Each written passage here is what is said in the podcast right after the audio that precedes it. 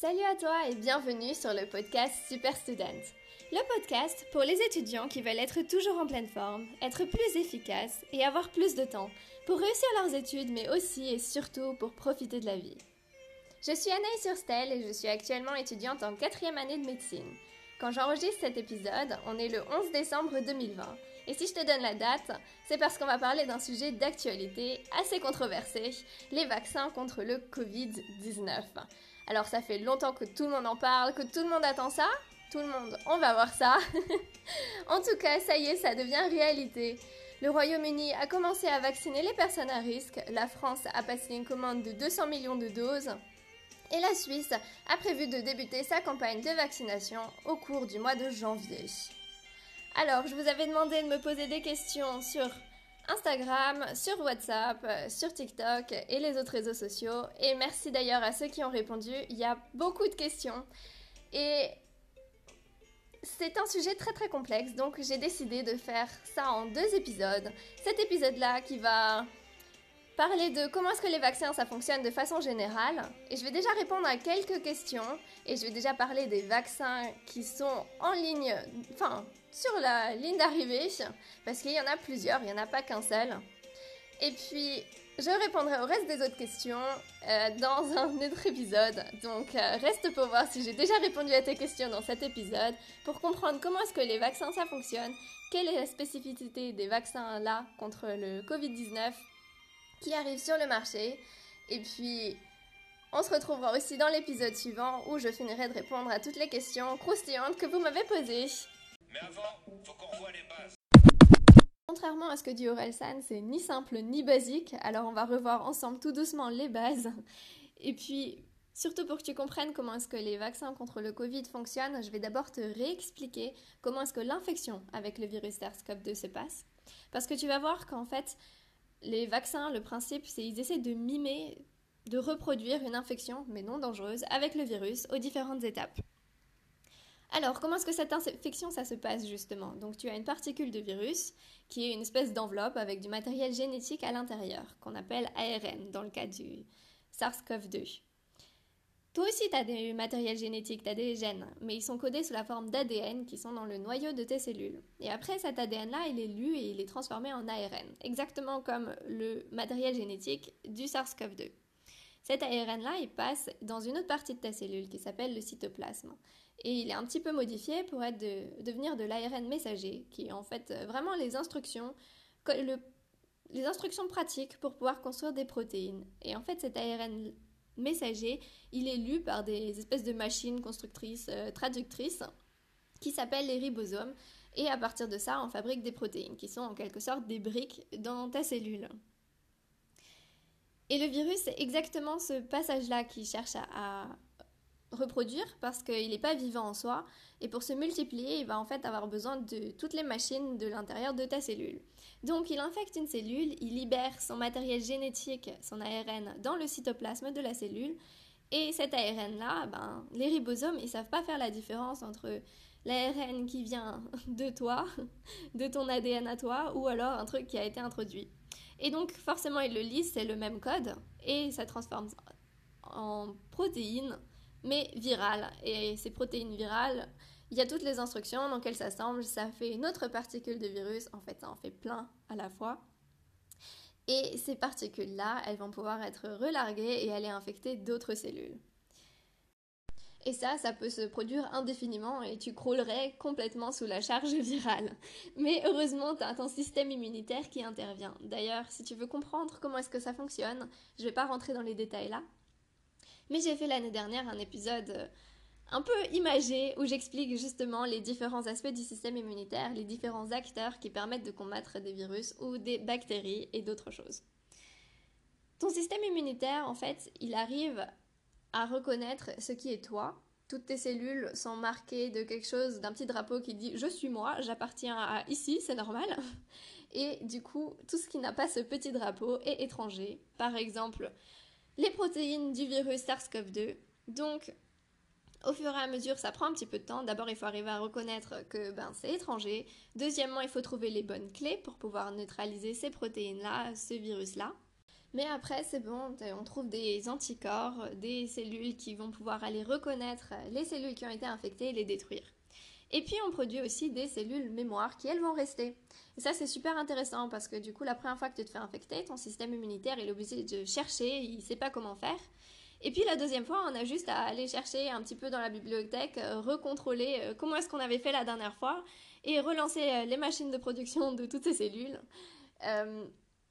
et de tous ces anticorps. Et puis la deuxième fois qu'on sera en contact avec par exemple le virus, on va être beaucoup plus rapide pour le combattre.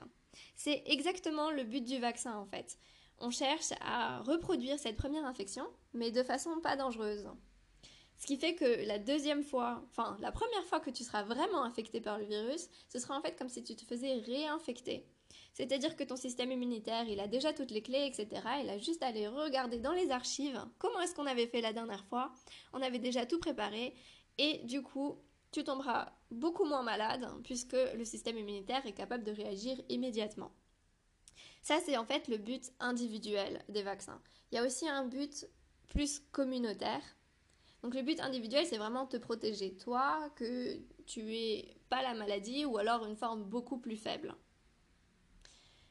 Le but communautaire, plutôt, c'est d'avoir suffisamment de personnes qui soient vaccinées contre cette maladie, contre ce virus, cette bactérie, pour que justement les transmissions se fassent beaucoup moins.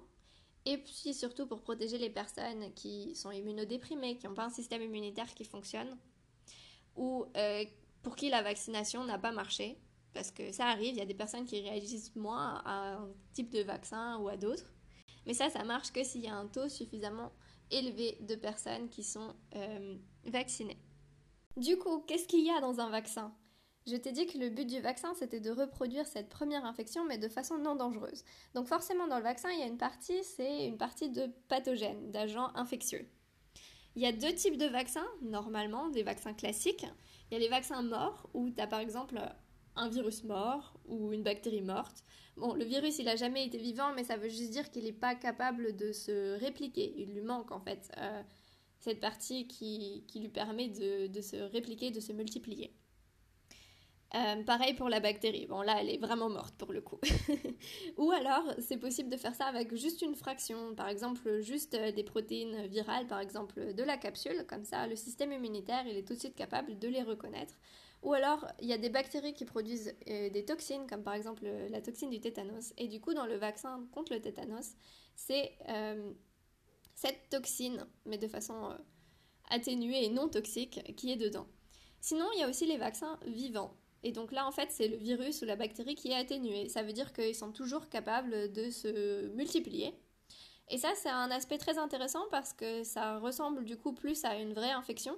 Et donc euh, la réponse de ton système immunitaire, elle sera beaucoup plus forte parce qu'il aura affaire à des quantités beaucoup plus importantes et à quelque chose de plus euh, normal et vraiment infectieux.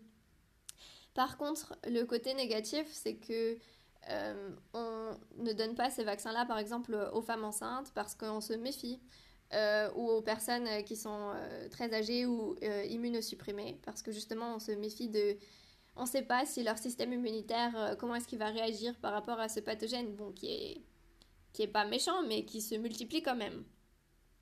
Voilà, donc ça c'est les vaccins classiques, c'est la partie pathogène, infectieuse du vaccin. Et puis après, dans un vaccin, il y a encore les adjuvants qui, euh, je vais pas te faire la liste, mais en fait servent à stimuler encore plus son système immunitaire. Parce que forcément, ils sont pas aussi virulents, euh, ils sont pas aussi envahissants, et du coup, on veut que ton système immunitaire réagisse quand même, se dise tiens, là, il y a quelque chose qui va pas, surtout pour les vaccins euh, de type mort, pour qu'il y ait une réaction de ton système immunitaire et puis qu'il y ait une immunité qui se crée. Parce que sinon, c'est bien, on t'a injecté un truc, mais c'est un peu passé euh, à la trappe. C'est pour ça, par exemple, que souvent, quand euh, tu as fait un vaccin, ben, le lendemain, euh, tu as le bras qui est un petit peu gonflé ou c'est un peu rouge au niveau de, de là où on l'a injecté. En fait, c'est juste la réaction du système immunitaire à cet endroit-là qui a capté qu'il y avait un truc qui allait pas. Et donc ça, c'est en partie dû aux adjuvants et justement qui activent un petit peu plus le système immunitaire pour que la réponse soit meilleure et que l'immunité après soit meilleure et qu'elle tienne plus longtemps dans le temps. Si on parle beaucoup des vaccins contre le Covid-19 hein, qui arrivent maintenant sur le marché, c'est parce que c'est une nouvelle technologie. Ça ne correspond pas aux vaccins classiques, soit mort, soit vivant, que je viens de t'expliquer. Bon alors, si c'est ni un virus mort, ni un virus atténué, ni une partie du virus, comment est-ce que ça marche? Il y a trois vaccins qui arrivent actuellement sur le marché, et donc c'est ceux dont je vais te parler. Mais en fait, ils fonctionnent euh, un peu tous de la même manière. Tu te rappelles, au moment où le virus infectait la cellule, il introduit son matériel génétique dans le cytoplasme. Donc son ARN passe dans le cytoplasme et après cet ARN-là, il va être lu par euh, les traducteurs, les ribosomes de tes cellules et ensuite transformé en protéines virales. Et en fait, c'est exactement ce qu'on fait à partir de ces vaccins, de cette nouvelle technologie. C'est qu'on emballe l'ARN messager ou alors l'ADN on emballe l'ARN messager ou alors l'ADN du virus. On emballe l'ARN messager ou alors sous forme d'ADN du SARS-CoV-2 dans une espèce de bulle, de vésicule qui va pouvoir être absorbée par la cellule. Et ensuite, c'est tes ribosomes dans la cellule qui vont retransmettre ça et créer les protéines qui après vont faire réagir ton système immunitaire. C'est le principe de cette nouvelle technologie. Alors, quel candidat on a Kenza m'avait demandé quel euh, vaccin il y a en ce moment et puis surtout à qui est-ce qu'ils appartenaient et je comprends qu'on ait envie de savoir. Alors, il y a le premier, c'est Pfizer BioNTech. C'est une entreprise allemande qui s'est associée avec euh, une entreprise américaine. Ça, c'est un ARN messager. Ensuite, il y a le Moderna. Ça, c'est une entreprise américaine et c'est aussi un ARN messager. Et puis le dernier sur la liste est l'AstraZeneca qui vient d'Oxford, donc euh, de l'université d'Oxford en Angleterre. Et ça par contre c'est de l'ADN. Donc je suppose qu'ils ont transformé l'ARN en ADN parce que c'est pas très compliqué de passer, faire passer de l'un à l'autre. Et puis cet ADN là, il est obligé d'aller dans le noyau au lieu de juste rester dans le cytoplasme. Alors on pourrait se dire ben il y a un risque que l'ADN soit intégré à ton ADN à toi. Parce que quand tu regardes dans notre matériel génétique, dans notre ADN, eh ben, on retrouve des choses qui, au fur et à mesure, ont été intégrées par des virus. Donc, dans notre ADN, on y a en partie des virus, et donc c'est quelque chose qui pourrait arriver. Après, l'entreprise garantit que ça n'arrive pas ou que c'est hautement improbable, mais bon, c'est possible. C'est déjà arrivé. Une partie de notre matériel génétique, c'est des virus. Alors c'est une technologie nouvelle qui a jamais été testée sur les êtres humains avant, pour un virus nouveau et des vaccins développés en même pas un an. Alors forcément ça pose la question de l'efficacité et puis aussi et surtout de la sûreté et de la dangerosité de ces nouveaux vaccins. Par rapport à l'efficacité, je vais te donner les résultats de la phase 2 et 3 de Pfizer BioNTech, qui est le premier vaccin sur lequel je suis tombée quand j'ai fait mes recherches, mais les autres est à peu près équivalent. Donc c'est une efficacité de 90 à 95% pour euh, empêcher la maladie euh, Covid et puis surtout prévenir les formes sévères. Il faut savoir que pour un vaccin, c'est une vraiment bonne efficacité. Alors comment est-ce que ça s'explique? En fait, l'ARN qu'on a mis dans le cytoplasme, il y reste un certain temps et va être lu par les ribosomes et la quantité de protéines virales qui vont être produites, ça va être assez en quantité suffisante pour que le système immunitaire puisse vraiment y réagir et euh, se forger une bonne immunité contre le Covid ça s'apparente en fait à la même réaction ou la même euh, efficacité que les virus atténués, donc les vaccins vivants, contrairement aux vaccins morts où on a juste euh, le virus qui n'est pas capable de se répliquer et de se multiplier. Par rapport à la question de la sûreté, de la dangerosité. c'est une question que vous m'avez posée, vous m'avez demandé mon avis. Euh, j'avoue que c'est compliqué. Parce que d'un côté, je suis prudente et je me méfie vu que c'est quelque chose de nouveau, c'est une nouvelle technologie. C'est pour ça que je vais faire très attention quand je vais vous expliquer les phases 2 et les phases 3, qui sont les phases où on teste la sûreté des vaccins. Je reviens là-dessus sur comment est-ce qu'on produit un vaccin après. Euh, sur euh, les effets secondaires possibles, etc. Ça, je vous l'explique dans le prochain épisode. Donc je garde en tête que c'est une technologie nouvelle, qu'on n'a pas idée des effets sur le moyen à long terme, parce que les phases 2 et 3 nous donnent juste des résultats sur les effets à court terme et quelques mois après. Ça s'apparente presque quand même à de la thérapie génique, c'est pas tout à fait la même chose, parce que c'est pas censé rester dans les cellules, Mais le principe est le même. D'un autre côté, quand justement c'est pour ça que je t'ai réexpliqué la façon dont le virus infectait les cellules, ça respecte en fait euh, ce principe-là. Donc ça a l'air plutôt physiologique quand même. Après, la question c'est aussi qu'est-ce qu'il y a d'autre dans le vaccin, etc. Donc pour moi, je préfère être prudente pour l'instant. Je t'ai parlé justement du risque et des bénéfices individuels. Euh, pour moi, le Covid, je sais même pas si je l'ai eu ou pas. Je prends l'exemple sur moi, mais c'est chacun qui doit faire pour soi. Euh, mes facteurs de risque, ils sont quasiment nuls. Donc, le bénéfice réel du vaccin, contre le fait qu'on n'a pas encore énormément de recul dessus, voire pas du tout, ben, je vais pas me faire vacciner. En tout cas, pas immédiatement. Et il euh, faudra d'abord me faire changer d'avis et je vais d'abord m'informer beaucoup plus là-dessus. Après, pour une personne euh, qui est âgée, qui a des risques, etc., bien sûr, je lui conseillerais de le faire. Et d'en discuter avec son médecin, évidemment, d'abord. Euh, après, il y a justement ce deuxième but du vaccin, et c'est là où vous m'avez posé la question aussi, je crois que c'était Nadia, par rapport à est-ce que ça devrait être une vaccination obligatoire pour tous? Donc ce but communautaire de, freiner euh, la propagation et de protéger les personnes à risque et les personnes qui ne peuvent pas réagir au vaccin. Parce que ça, vu que dans le vaccin on mime une première infection et il faut un bon système immunitaire pour pouvoir avoir une immunité. Donc les vaccins, il est pour les personnes à risque, mais en fait les personnes à risque, elles auront besoin d'une dose plus importante, sûrement, parce que à même quantité, leur réaction immunitaire, elle est tout simplement plus faible. Je me suis un peu perdue, j'en étais où? Ah oui, est-ce que ça devrait être une vaccination obligatoire? Le truc, c'est que si tu vaccines obligatoirement tout le monde, tu as des milliards de personnes qui vont être vaccinées. Alors que pour l'instant, on a vacciné des centaines de milliers de personnes et on a une idée des, euh, des risques, euh, des effets secondaires qu'il y a eu.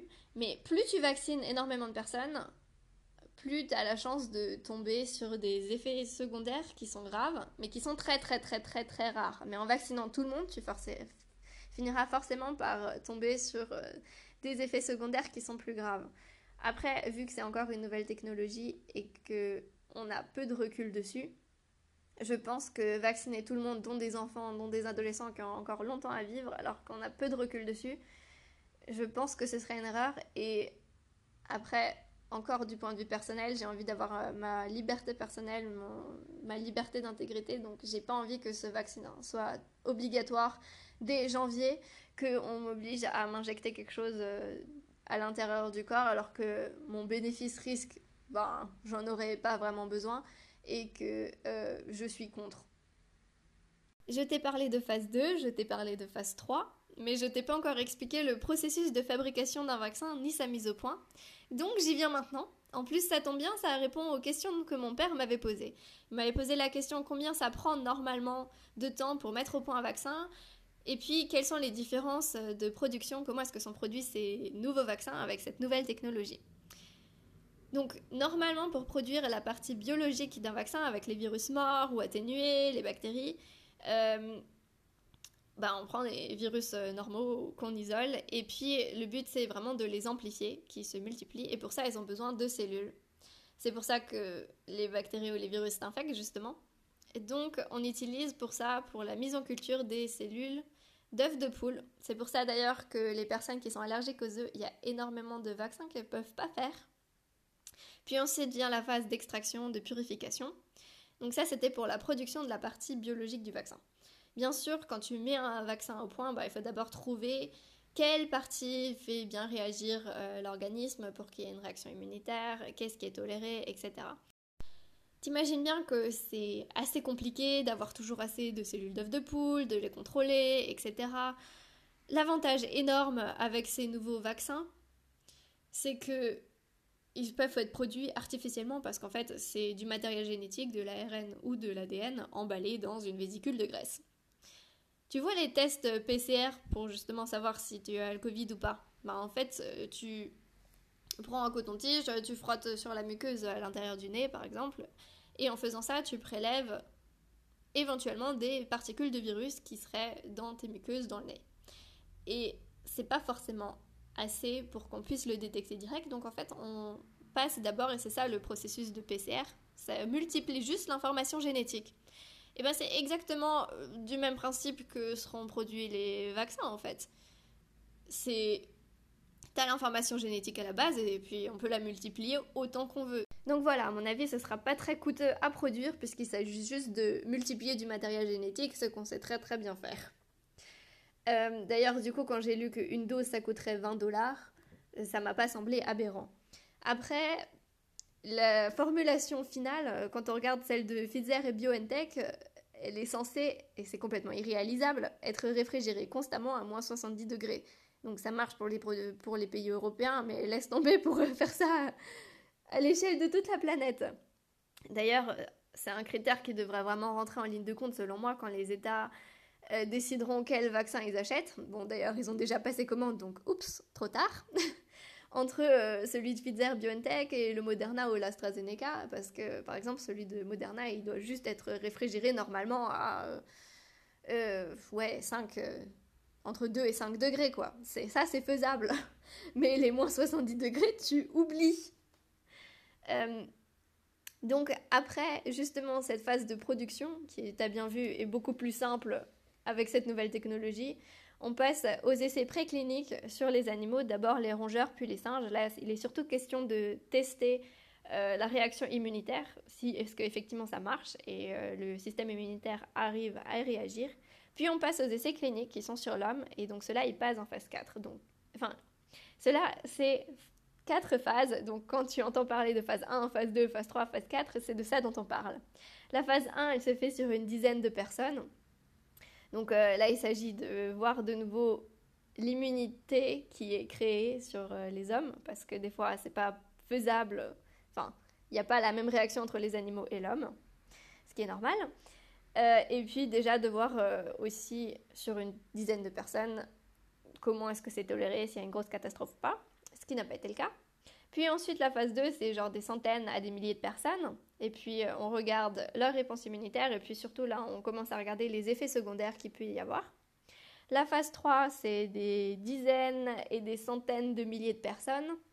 Donc là, on contrôle les effets secondaires rares. Et puis, on peut déjà arriver à regarder, selon les classes d'âge, par exemple, euh, l'efficacité, s'il y a des différences euh, significatives. Si, par exemple, ça marche pas du tout pour les personnes âgées ou pour les personnes jeunes. Et en fait, les vaccins, avant d'être mis sur le marché, ils doivent obligatoirement passer par les phases 1, 2 et 3. Mais en fait, la phase 4, elle se fait après la commercialisation. Donc, quand les vaccins, ils ont fini la phase 3, là en ce moment, ceux de Pfizer, BioNTech, Moderna, AstraZeneca, ils ont effectivement fini la phase 3 et c'est normal qu'ils soient commercialisés maintenant. Moi, c'était quelque chose dont j'avais pas conscience. J'étais là, ah, mais ils ont pas passé la phase 4, c'est pas possible. Mais en fait, la phase 4, elle se fait après la commercialisation, quand le vaccin est justement euh, inoculé à grande échelle. Ça permet de faire des précisions. Euh, en fait, de faire continuer l'étude, mais de façon plutôt rétrospective, et puis de regarder les effets secondaires plus graves, mais qui sont très très très rares. Parce qu'à partir du moment où on le fait à grande échelle, ben forcément, ça finira. Euh, on va, des choses dont on ne se rendait pas compte à des dizaines de personnes, ben, quand on vaccine des milliers et des milliers de personnes, c'est beaucoup plus probable qu'on en ait. Alors, qui est-ce qui décide quand est-ce que le vaccin peut être mis sur le marché? C'est euh, par exemple l'EMA pour l'Union européenne, Swissmedic pour la Suisse, la FDA ou l'OMS. Donc la FDA c'est pour les États-Unis, l'OMS c'est pour le monde, donc l'Organisation mondiale de la santé. Euh, et du coup, c'est euh, cette autorité-là qui décide de la mise sur le marché. Pour répondre de façon un peu plus précise combien de temps ça prend normalement de faire un vaccin, j'ai cette citation-là de Info Vaccination de la Suisse que j'ai beaucoup aimée, que je vais te lire, qui est très claire, qui dit Toutes les phases du développement jusqu'à la commercialisation d'un vaccin durent en moyenne de 10 à 20 ans et parfois même plus. Mais lorsqu'il y a urgence, il est possible de raccourcir les délais. Pour qu'un candidat vaccin passe par toutes les étapes sans en brûler, il faut minimum 12 à 18 mois. Et là, c'est ce que je trouve un peu paradoxal, mais en fait, on n'est même pas à 12 mois. Parce que si tu regardes, ils ont commencé à faire leur recherche sur. Enfin, pas plus tôt que janvier pour le vaccin. et on est en décembre, donc ça fait à peine 12 mois, voire même pas encore. On arrive à la fin de cette première partie sur les vaccins contre le Covid-19. Voilà, maintenant j'espère que tu as des bonnes bases bien solides. Dans le prochain épisode, je répondrai à toutes vos autres questions qui ont été bien détaillées et puis on rentrera aussi plus dans les détails des phases 2 et des phases 3. Concrètement, comment ça se teste ces 95% d'efficacité? On parlera aussi des effets secondaires, si oui, il y en a et lesquels sont-ils? Si cet épisode t'a aidé et a répondu à des questions que tu te posais, alors n'oublie pas de le partager autour de toi. Si tu as des questions qui te viennent entre-temps encore avant que j'enregistre l'épisode suivant, donc la partie 2, tu peux venir me les poser sur Instagram, sur Facebook ou sur TikTok par exemple. Tu me retrouves sur anaïs avec deux n tiré du bas Urstel.